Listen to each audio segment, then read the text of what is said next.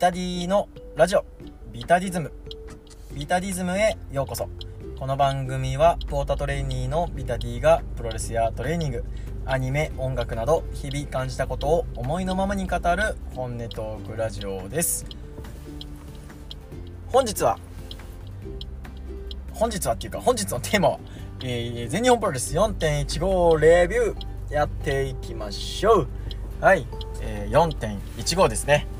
えー、界隈では、えー、非常に盛り上がった4.15、えー、東京女子プロレス後楽園ホール大会を捨てて捨ててというかまあ遠征もねちょっとあの抑えてるとこではありますのではい。あの泣く泣くまあ電流爆破に、えー、でお茶を濁すという結果になったわけですが、えー、まあ全日本プロレスも、えー、面白かったし東京女子プロレスも面白かったしそれでいいんではないでしょうか。いやでも東京女子プロレス良かったっすね。角田直ね本当まあ僕もねこうがっつり全部見れたわけじゃないんですけど端々に感じるね、えー、角田直ベストなベストバウト感っていうのはすごく感じてたのでいやー行きたかったな本当に。あのー、まあここまでねこう角田直に全振りまあさせてくれた、まあ、小町さんには感謝かなというふうに思いますね。はい。うん行きたかったな。はい。まあそんなね、えー、4.15なんですが、えー、私は全日本プロレス名古屋大会、えー、名古屋国際会議場大会に行ってきましてまあそのレビューをねやっていこうと思っております。あの時間がないので、えー、いつもはもうちょっと落ち着いてね撮るんですけどちょっと今週は立て続けにちょっとまだ上げたいことがあるので、えー、帰りのね車でカンペ何もなしでやっていこうと思います。はい。まずですね、えー、本日は仲良しのサナリーのテキストクローバーホールド V でおなじみのサナリーさんと、え、行ってきました。サナリーさんがちょっと静岡にね、え、転勤になったということであの名古屋にもちょっと来やすくなったよっていうのででツイッターで、まあ、電流爆破行きてえなみたいな話をしてたらあ自分も行きますわみたいな感じだったんであのー、2つね2枚券を取ってはい行ってきました。でまあ最近はねちょっと全日本プロレスに関してはちょっとツイッターのねこう TL がなんというかこう殺伐としてまして ちょっとねななんだろうなと思っていたんですがまあ電流爆破が見れたら楽しいかなということで行ってきたんですけどあの結果から言うとねあのめっちゃ楽しかったですね本当に、なんでまあその辺りをねちょっとあの詳しくまあ会場の雰囲気なんかも、えー、説明しながらお話ししていこうと思います。はい、えー、席は普通にスタンド席ですね。で名古屋国際会議場の、えー、8列目で4000円。安い。安い。本当に。当日券でもまだいけたかなっていう感じの、うん、具合でしたね。それでもなんかいい最近の全日本プロレスでは結構入ってる、うん、状態だったのでちょっとびっくりしましたね。だいぶ多かった。うん。ここ最近の全日本去年の1年前のチャンピオンカーニバル以来だったんですけどその時より多分入ってたと思うんですね。まあその時は1席空けだったんでまあ参考記録といえば参考記録なのかもしれないですけど間違いなく入ってましたねいつもよりは。うん。なんでだろうなと思いながら、まあ、試合を、えー、見始めましたね、はい、えー、それではじゃあ第1試合からねいきましょう。もう結果とか何も見てないんで、あのー、印象で印象というか、あの秒数とかは全然気にせずいきます。はい、え第1試合。田村段、え佐藤光組対椎葉王子井上亮組ですね。これはジュニアアタックバトルオブグローリーの公式戦ということで。うん。でタジュニアでね出てくるとやっぱ田村段がねでかい。マジで。うん。太いしこうあのジュニアのこのカテゴリーの中ではめちゃくちゃでかい。本当に。でシーバー王子と結構ぶつかり合いみたいなのやるんですけど当然ね当たり負けはしないっすよね。うん。ジュニアの中でちょっとねこう、まあ、体格フィジカル的な面で言えば絶対負けないなっていうこうオーラは感じれたので次ねタイトルマッチをやるようなのでこうあのー、まあ期待できるなと。まあ、プレビューで敦貴と北斗から一歩引いた状態のように見えてたのでどうだろうなって思いましたけどこれはね土井から取ってもいいんじゃないかなと思わせるはい一戦でした。で井上涼は,、まあ、はキャラ変して初めて見ましたけどまあ佐藤光と蹴り合いなんかをしてたんですけど、まあ、イメージ的にはこう重い蹴りっていうよりはちょっとソリッドな感じの蹴りだったんですけど、まあ、ただソリッドな感じを出すんであればもう少しこう抜き身の危なさみたいなところは欲しいかなと。うん。こうがむしゃらさもいいんですけどやっぱ切れ味っていうのは出すにはやっぱこう一発で KO させるみたいなこう急所に当たったら一発でこう蹴り抜いて、まあ、例えばね顎とかに入ったら一発で蹴り抜けるよ。相手を倒せるよっていう、まあ、雰囲気を出していかないといけないと思うのでそこまではちょっと出てなかったかなという感じですね。うん。あでも体もちょっとできてた感じはするので期待かなと。で試合はまさかの、えー、シーバー王子が、えー、佐藤光から取ると。なんかこうこのメンツで佐藤光取るんだな取られるんだなっていうのはちょっと意外でした。はい。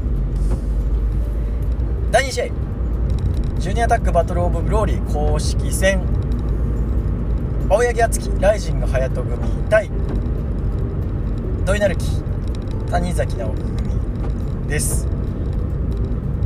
現世界ジュニアチャンピオンの土井相手に前世界ジュニアチャンピオンの青柳敦樹と前世界ジュニア挑戦者隼人が対面に立つという試合だったんですけどこの試合でねちょっとびっくりしたのはやっぱり青柳敦樹の1個抜け取る感ですね。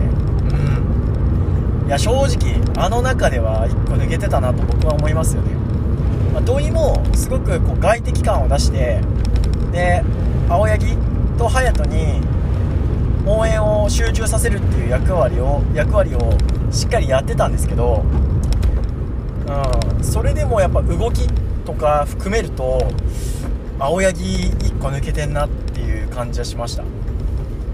あの終盤に、まあ、谷崎相手にムーンサルトトップロープからのムーンサルトを決めるシーンがあったんですけど隼人との連携技で谷崎をダウンさせてムーンサルトを決めたんですけどちょっとね近かったんですよコーナーから。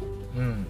で、隼人がもうちょっと、こう、あの、いい位置に動かすのを待ってもよかったと思うんですけど、試合の流れを考慮して、あの、手前に飛んだんですね。おそらく。うん、と思う。うん。で、その、一瞬の判断力が、本当に一瞬やったんですよ。うん。だそこで、い、ワン、一泊置いたら、流れが悪いなって思う中で決断してやれる判断力、うん、あれはすごいっすねマジで、うん、いやちょっとねびっくりした、うん、まあそんなね敦貴の横に立つ隼人なんですけどあの昔よりこう厚さが見えてよかったです。昔はまあちょっと熱血キャラだったじゃないですか、うん、熱血キャラが熱いことやっても、あ、熱いなで終わるんですけど、ちょっとナルシストなキャラが、あの、自分の、こう、熱い面をあの出していくっていうところが、あの、そこが一つ、こう、ギャップというか、うん、そこが生まれて、あの、土井相手にね、当たり負けしなかったし、あの胸元へのねチョップなんかはすごくいい音をさせてたので隼人も素晴らしく良くなってるな。とだから全日本のねジュニアはもう明るいっすよね。っていうか青柳敦樹がいる時点でちょっと全日本ジュニアは1個抜けてんなっていう気にさせてくれましたね。最後は隼人と敦樹の合体技。なんだろうなあれ。なんかこううん2人で持ち上げて、えー、持ち上げて、えー、叩きつける。2人の連携技で、えー、谷崎から、えー、青柳が勝っています。第3試合、えー、4A マッチ。大森北斗石川修司あじゃあ大森北斗対、えー、石川修司対斎藤潤対、えー、藤玲。斎藤ブラザーズめちゃくちゃいいっすね。見た目が素晴らしい。なんかこう全日本プロレス見に来たなっていう風に思わせられるこの斎藤ブラザーズの立ち振る舞い。もうヒールテイストがね素晴らしくいいですね。まあその斎藤ブラザーズが、まあ、一応 4A マッチということでまあ体格に体格というかあのー、敵同士っていう感じだったんですけど最初に石川と北斗を外に出してでリングで向かい合ってお対決するのかなと。思わせながら握手をしてとりあえず2人をボコろうぜという風に、えー、持っていきます。はい、でまあコンビ技なん連携技なんかもね出て。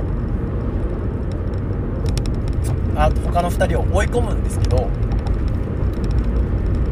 えー、どちらかがフォールを取りそうになった時に、えー、どちらかが、えー、やっぱり俺が取るっつってちょっと仲間割れみたいなね感じになって。で斎藤ブラザーズ同士のねぶつかり合いがあったんですけどこれも良かったっすね。うん。なんかねあの打撃を打ち合うんですけどいやなんかね腰明らかに入ってないんですよ。腰明らかに入ってないんですけどもうフィジカルで説得力が出るっていうのが素晴らしい。うん。エルボーなんかねなんかあんまり腰入ってる感じに見えないんですけどフィジカルで押し切るから。うん。あれはいいっすねなんかね。うん。こう下手になんかめっちゃうまくやられるよりなんかいいなと思いました。味があって。ただ、えー、最後は、えー、大森北斗がヘッドシダスからの、えー、固め技で4つ取ってます。確か4分ぐらいかな。5分弱ぐらいで、え大森北斗が取ってて、まあ、この4人の中では大森北斗がね1つ体格では劣るところなんですけど、まあ、勝ち筋はそこしかないよというところで、まあ、あのー、お互いのね、誤爆からの、誤爆からだったと思うけどな、誤爆からのヘッドシダーズっていう、まあ、全日らしさ、みたいなのも、あのー、まあ、大きい人同士のぶつかり合いっていうのも全日らしさなんですけど、その、まあ、王道的な面で言えば、そのヘッドシダーズっていう基本技で3つが取れるっていうのも、まあ、王道なのかなと。いうことで、大森北斗も存分に味を出して、で石川修司もポイントポイントでね強いな石川修司っていうのを見せてくれたので、えー、第4第3試合もすごく良かったです。第4試合、えー、アジアタック選手権試合、えー、トルネードバンクデスマッチ。チャンピオン大森達吉達組対挑戦者大森隆夫ブラックメインストール組でした。いやー 面白かったマジで。これは本当に面白かった。いやー最高っすね。電流爆破。いやーマジでめっちゃ面白かった。最高本当に。あのねなんだろうね。なんか今日の火薬の量は10倍ですとか言って。10倍みたいな。いやもう元のその10分の1が分からんのよと思いながら。やったんですけど。で大分がね大分と大分が入場してくるとなんか大分のお付きのファンみたいなのがわらわら出てくるんですよ。いやーなんかあれ怒られそうだなと思いながら案の定ツイッター見たら結構怒られてましたけど。まあねあの僕が正直そのリング席リングサイド席取ってたらまあ怒ってる。と思いますよ、うん、ただ今日はスタンドだったんでまあ別に僕は正直あの 困ってないんでなんならちょっと大分のこうカルトさみたいなのが現れててあの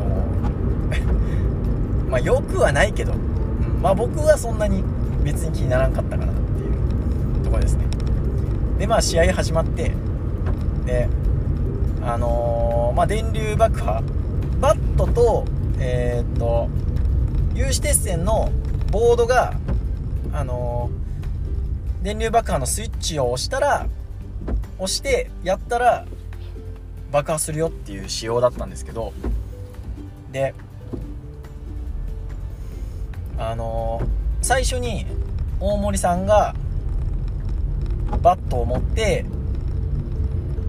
スイッチを押して電流爆破しますよという風になってでコーナーにいる吉達に対してあのー、狙うんですけど吉達避ける。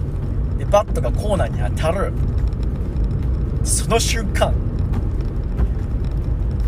爆破音がドカーンっつってね。あまりにちょっとすごすぎて。で隣でさなりさん見てんすけど2人してなんかもう笑い止まらんくなっちゃって。やばっつって「いいいいみたいな。ずっと変な笑い方しちゃった。マジかみたいな。やばいじゃん。最高でしょこれみたいな。いやーよかったね本当に。ねえいやもうなんか試合とかはね本当何も特に語ることないんだけどなんかもう電流爆破4計4回やったんですけどで2回大仁田が受けてでまあ一発はそのこうなんですよね。でなんか2発目やった時に大仁田が食らってなんか煙が出たんですけど煙がなんかエンジェルリングみたいにこう真上にふわー登ってったんですね。なんかそれがすごい幻想的で面白かった。うん。でもずっとなんかこうなんか電流爆破の面白いテンションが残ってるからあのー、ツイッターとかで後から見返したらなんかグダグダの末勝ったみたいな感じだったんですけど全然グダグダした感じなかったですね。うん。なんかもうそれすらもなんかこうハイテンションのうちになんかこうグダグダがもう飲み込まれちゃってたから全然大丈夫だった。で、えー、最後はま金バケツみたいなのをかぶらされたメンソーレさんが電流爆破食らって、えー、3つと。うん。あの隣のねサナリーさんと「メンソーレ死んだわ」っつって なったんですけど。いやーちょっとね電流爆破めちゃくちゃ面白かったね。いやーもうなんかねほんと面白かった。あのびっくりするぐらい面白かった。最高っす。うん。でまあなんかまたね帰り際に大分の信者みたいなのがめちゃくちゃこう群がっとるんですけどまあねもうまあもうあそれすらもうちょっとスタンドから見てる僕としてはなんかこう味になっちゃったなという感じです。うん。でまあ次の試合そっちのけでね大仁田のサイン会とか行ってる人もいたのでまあなんか大仁田が電流爆破見たくてこんだけ埋まったのかななんて少し思ってしまいました。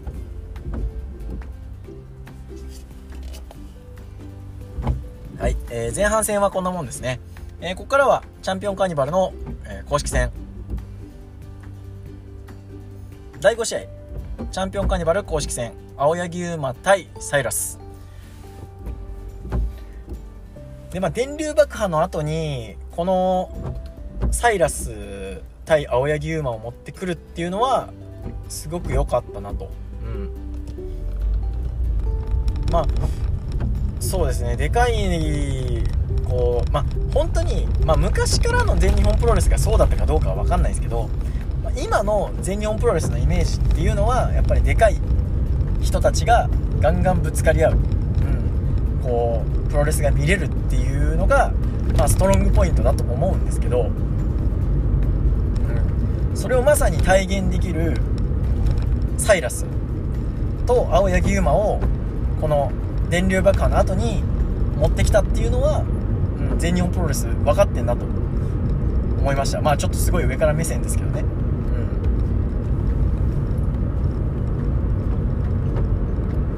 うん試合としてはサイラスが非常にこうパワーファイトで押してってで青柳優馬がこう小細工小細工的なねまあところどころで足へのドロップキックだったりとかうん、丸め込みだったりとかっていうところを駆使してこうなんとかこうでかいやつを倒そうとするんだけどサイラスのパワーの前に、えー、散るという非常に分かりやすい試合でで青柳優馬自体もしっかりとサイラスの魅力を引き出してたので良かったですね。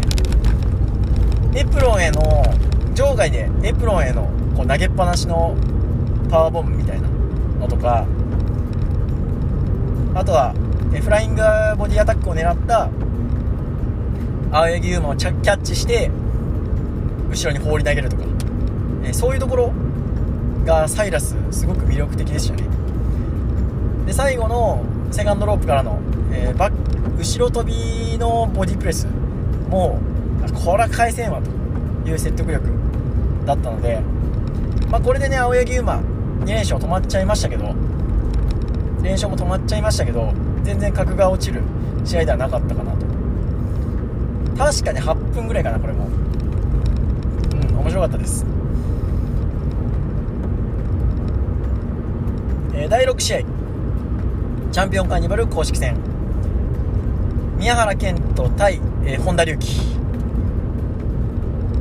この試合はその前の保土ヶ谷大会で本田隆起が宮原健人相手に単価を切ってぶち壊してやるぶっ壊してやるよみたいな、えー、ノリで、えー、入ってきた一戦でした。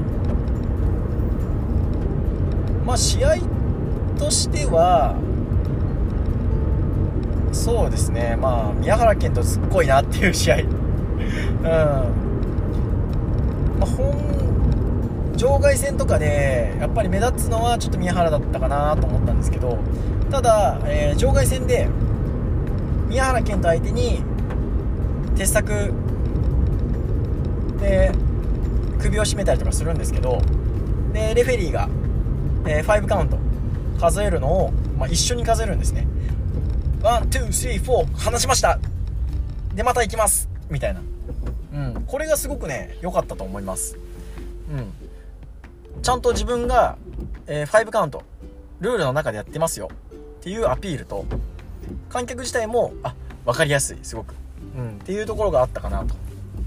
で、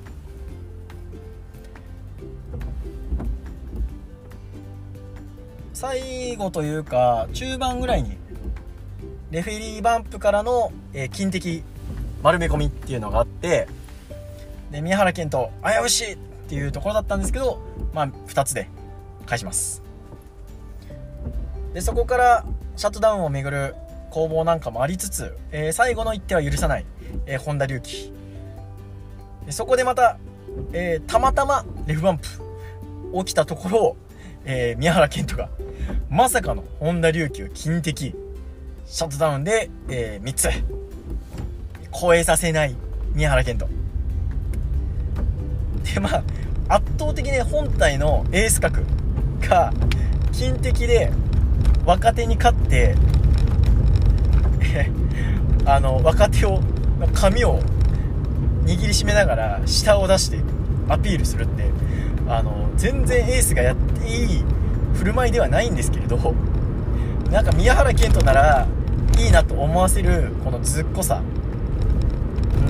うんずるいっすよね本当に。い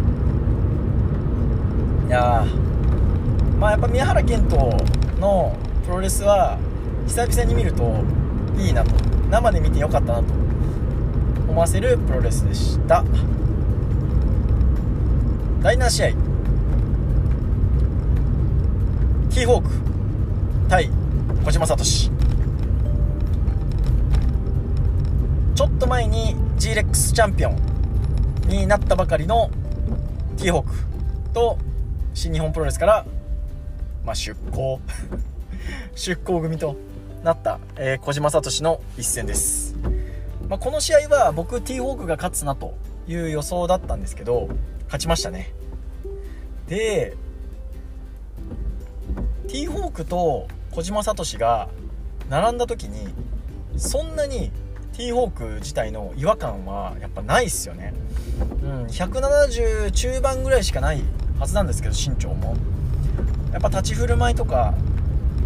うんで小島が確か交渉185、6ぐらいあったと思うんですけどまあ実際は180ちょっとぐらいだと思うんですけど、まあ、並んで恥ずかしい体じゃないのでティーホークはね。それを考えると全然大丈夫でしたね。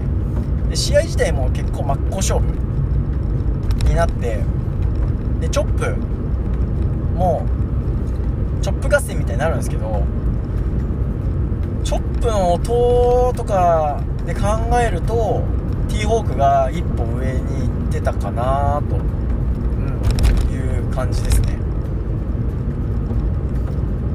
場外戦とかでもねこうやり合ったりするんですけどティーホークが1つ上を行く感じ。で意外と結構真っ向勝負するなと、まあ、でかい相手にこう機動力とかそういうところを駆使していくのかなと思ってたんですけど思ったよりは、えー、立ちの時間が多かったなと、う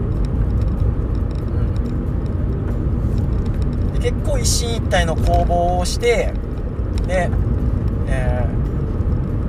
裏時刻。あの相手をくるっと回してのフェイスバスター。を決めておお行くぜティーホークと思ったら、こう決めた後振り返ったらコジが、エルボスリーブを外して待ってて、えカウンターのウエスタンラリアット入る。ああこれいったわコジと思って、えホールに行ったコジを、え丸め込んで3つ。ティーホーク勝ち。いやー素晴らしい。うん。ねすごかったっすね。いやどういう勝ち方するかなとは思ってましたけど、うん、この勝ち方できるのでかいですね。まあそれこそティーホークね、うん、G1 なんか出ても面白いだと思わせるぐらいの試合だったと思います。まあチャンピオンカーニバルとね G1 がその格的にどうなんだっていうのはあるんですけどまあそれでもこう堂々とした立ち振る舞いで、え勝ちに不思議の勝ちはなかったですね。今日は。でティーホークは去り際の去り際もあのセコンドに肩を借りて帰ってったんですけど、まあ、ウエスタンラリアットを食らって必死に相手を相手に返して勝ったよっていうこう設定がちゃんと見えたのでこういう細かいところ、うん、いいなと。やっぱ信頼に足るレスラーですよねティーホークは。良かったです。セミファイナル。芦野翔太郎対安西優真安西優真チャンピオンカーニバル初勝利。いやー素晴らしい、うん、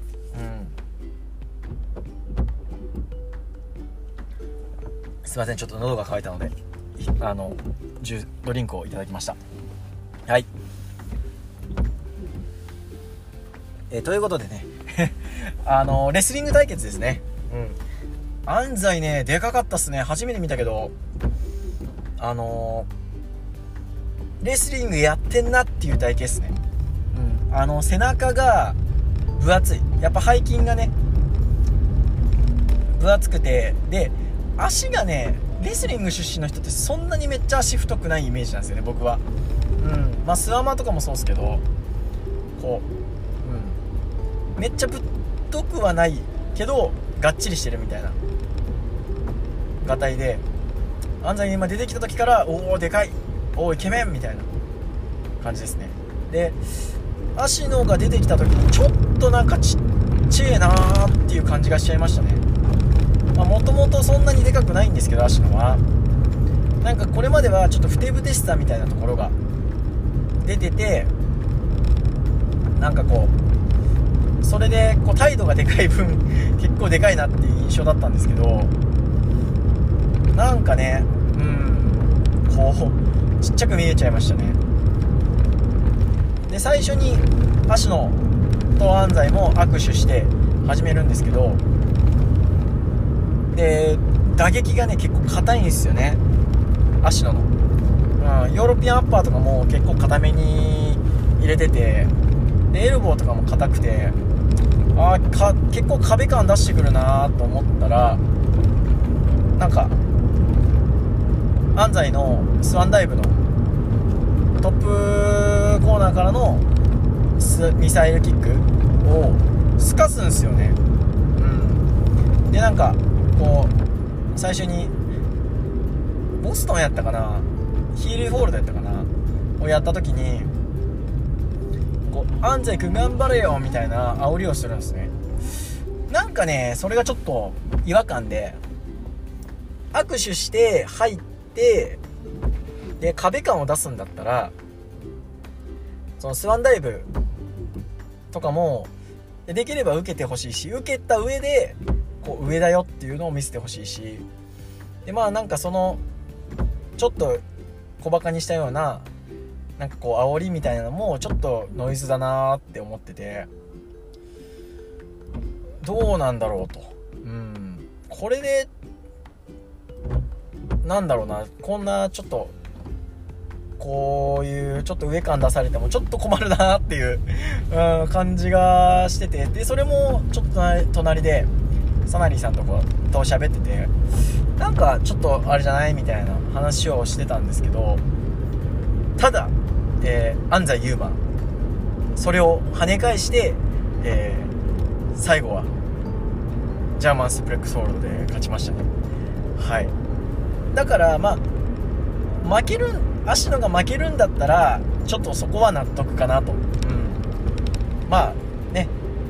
言うなれば、うん、まあそれぐらいはやらせろという抵抗だったのかななんて思っちゃう、うん、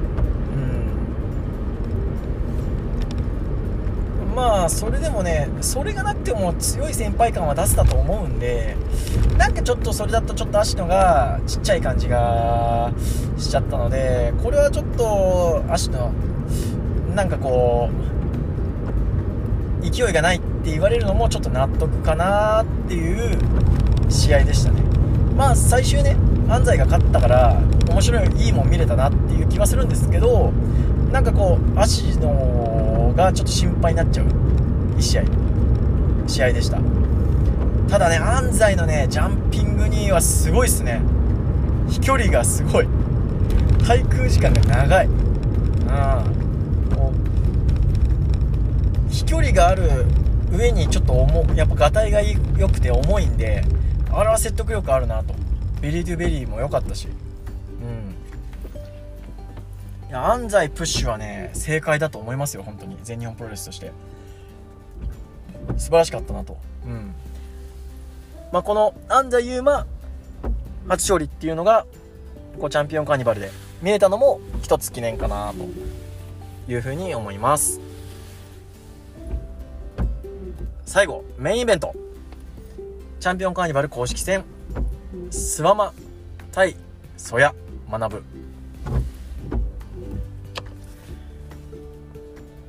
もう会場はねこうソヤ応援ムード一色でしたね。僕もだいぶソヤコール出しちゃったんですけどでこのスワマさんの試合で何が見たいかってやっぱ強いスワマさんが見たいんですよ僕は。うん。なんで相手を応援しておかないと、うん。その上で強いスワマが、スワマさんが引き出せたら面白いなっていうとこはあるんで、だいぶソヤビーキで、あの、応援したんですけど、大成功でしたね。で、面白かったのがスワマさんが場外で お客さんのビニール傘を取ってあのー、そやを攻め立てるんですけどもう絶対に傘は折らないっていう強い意志を感じるヒールムーブをするんですね。それがちょっと面白くて。でそれであのブーってやられるじゃないですか。ブーってやられてなんだなんだっつってうおい！っつってあの傘を持って両手上げるんですけどちょっと可愛くてねそれが。うん。いやーなんか面白いなと思って。いや面白かったね。あそこは。で、ね、そこで結構あのヒールムーブを出し切った感はあるんですけど。であのリングに戻ったらヒールムーブはもうほぼ出ないんですね。ただ必要ないんですよね。スワマは強いから。全然あのー、ヒールムーブが必要ないぐらい強いから正直そのやる必要性がない。だって強いんだもん。でダブルチョップの威力とかもねやっぱ素晴らしい。ただ、えー、そやも食い下がり、えー、非常に強い威力のラリアットなどを食らいながらも、えー、そやもトップ、えー、コーナーからの、えー、フライングラリアットとかあとは、背面への弾道弾道なんかもね出たりして。ただちょっとジャンピング DDT がね出なかったんで、まあ、そこが勝負の分かれ目かなと思いました。もう最後はね、えー、絶対返せないだろうというバックドロップ2連発で、えー、スワマ勝利と、うん、だこれがね何て言うんだろうな。こう世間一般でいうスイングした試合ではないと思うんですけどただ別にもうスワーマさんにこうスイングした試合っていうのはそもそも求めてなくて強いスワマーが見れればいいっていう前提なんであの僕は見たいもん見れたなという満足感が、えー、素晴らしいです。はい。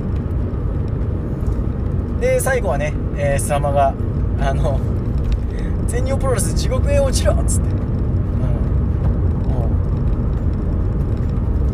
あの今日はなそやは地獄へ落ちたよと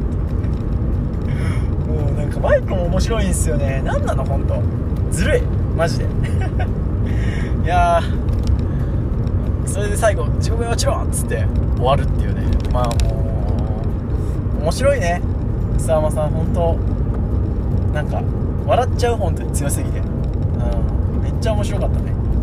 はい、えー、ということで、えー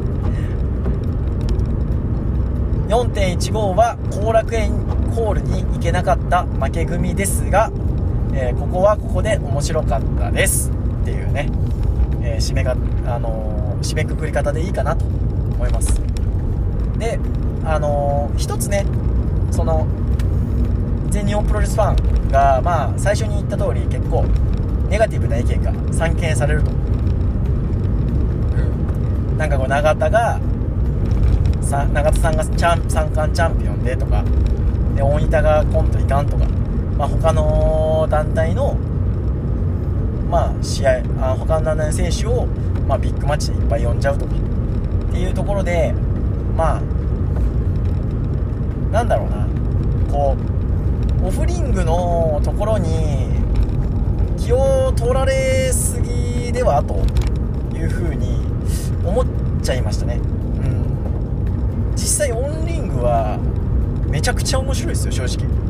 今日めっちゃ面白かったですもんね本当に。うん。全試合多分そのメインとセミ以外はほぼ10分やってないんですけどそんなにこう昔3年前ぐらいに感じたあのー、ショートカットのチャンピオンカーニバルっていう感じはしなかったし、うん、それでこの満足度が出せてるんだからだからやっぱね全日本プロレスはその 140G プロレスさんの言うあれじゃないですけどうまい定食屋さんなんですよ本当に。言ったらうまい定食屋さん。ただそのうまい定食屋さんにちょっと何て言うんですかね。まあ奇抜なインスタ映えとかする期間限定メニューが出ちゃったみたいな、まあ、それで来る人とかっていうのもあると思うんですよ。実際今日結構、まあ、電力爆破見に来たっていう人は多かったんじゃないかなと思うんですけど、まあ、それでもこの全日本プロレスを見せてたら僕は大丈夫なんじゃないかなってまあねまあずっと全部見てるわけじゃないんでまあ無責任なこと言うんですけど全然大丈夫じゃないかなと思いますよ。うん。ね。そんなにこう外敵に対してなんかこうネガティブ外敵に対してネガティブになりすぎてこうねリング上の試合をちゃんと見れてないんじゃないって思っちゃうような気はしました。うん。まあそんなとこですね。いや本当に面白かったです。うん。なんでまあ全日本プロレス安心して未来はあるんじゃないかなと思いますはいということでね、えー、本日のビタディズムは、えー、以上となります。えー、っと、やばい、締め方が いつもと違うから締め方がやりづらい。えー、っと、あ、そうですね。じゃあエンディングといきましょう。えー、ラジオビタディズムエンディングです。番組ではリスナーからの質問、意見、感想を募集しています。ハッシュタグ、ビタディズムでのツイート、質問箱、リプ DM までどしどしお待ちしています。はい、えー、ということで、えー、全日本プロレス、すごく面白かったです。えー、本日のビタディズムは以上となります。この時間のあなたのお相手はビタディでした。さようなら